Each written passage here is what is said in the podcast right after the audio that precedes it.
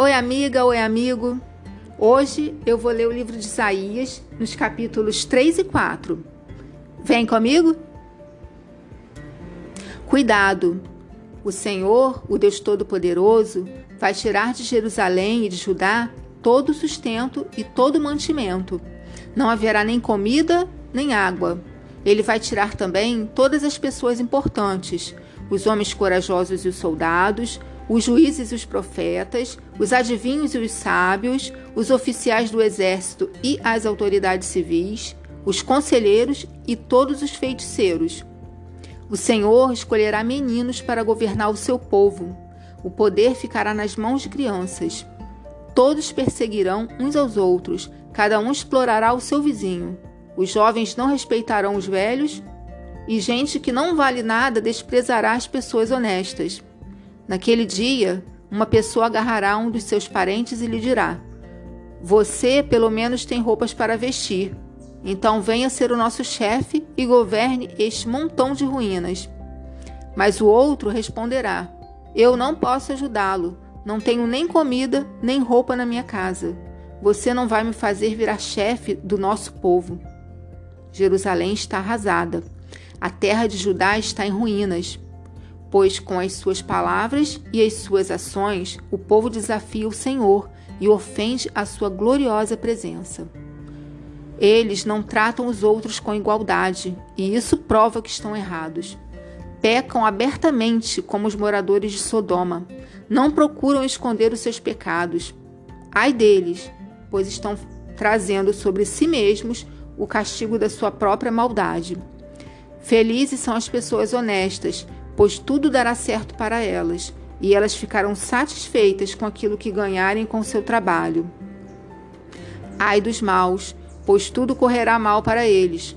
O mal que fizerem aos outros será feito contra eles. Crianças governam o meu povo. O poder está nas mãos das mulheres. Meu povo, as autoridades estão enganando vocês, estão lhes mostrando o caminho errado. O Senhor Deus vai apresentar a sua causa. Ele está pronto para julgar o seu povo. Contra as autoridades e os líderes, ele fará esta acusação: Foram vocês que acabaram com Israel, a minha plantação de uvas. As suas casas estão cheias das coisas que vocês roubaram dos pobres. Com que direito vocês esmagam o meu povo e exploram os pobres? É o Senhor, o Deus Todo-Poderoso, quem está falando. O Senhor Deus disse: Vejam como as mulheres de Jerusalém são vaidosas. Andam com o nariz para cima, dão olhares atrevidos e caminham com passos curtos, fazendo barulho com os enfeites dos tornozelos. Por isso, eu, eu o Senhor, vou castigá-las. Raparei a sua cabeça e as deixarei carecas.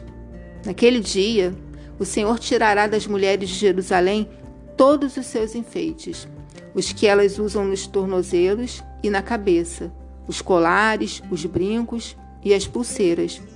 Tirará os véus, os chapéus, os enfeites para os braços e os cintos e faixas. Tirará os frascos de perfume, os talismãs, os anéis e as argolas de usar no nariz. Os vestidos luxuosos, os mantos, os chales e as bolsas as saias transparentes, os lenços de linho, os turbantes e as mantilhas. Em vez de andarem perfumadas, elas vão cheirar mal. Em vez de cintos finos, usarão cordas grosseiras. Não farão penteados bonitos, mas ficarão carecas. Não usarão roupas finas, mas roupas feitas de pano grosseiro. A beleza delas vai virar uma feiura de dar vergonha. Os homens de Jerusalém serão mortos na guerra até os mais valentes morrerão. A cidade ficará de luto e chorará como se fosse uma mulher sentada no chão, completamente abandonada. Naquele dia, sete mulheres agarrarão um homem e dirão: Nós pagaremos a nossa própria comida e a nossa roupa, mas deixe-nos dizer que você é o nosso marido, para que fiquemos livres da vergonha de sermos solteiras. Naquele dia, o ramo novo que o Senhor Deus plantar crescerá forte e bonito. E os moradores de Israel que continuarem vivos ficarão alegres e orgulhosos por causa das ricas bênçãos que vão receber. Aqueles de Jerusalém que Deus escolher para continuarem vivos serão chamados de povo santo. O Senhor julgará e castigará Sião. Ele purificará a cidade de toda impureza e de todos os seus crimes de morte. Então, sobre o monte Sião e sobre o povo ali reunido, o Senhor estenderá uma nuvem durante o dia e chamas de fogo e fumaça durante a noite. A glória de Deus cobrirá e protegerá o seu povo. De dia, ela será uma sombra para protegê-los do calor, e quando vierem as chuvas e as tempestades, será também um abrigo e uma proteção.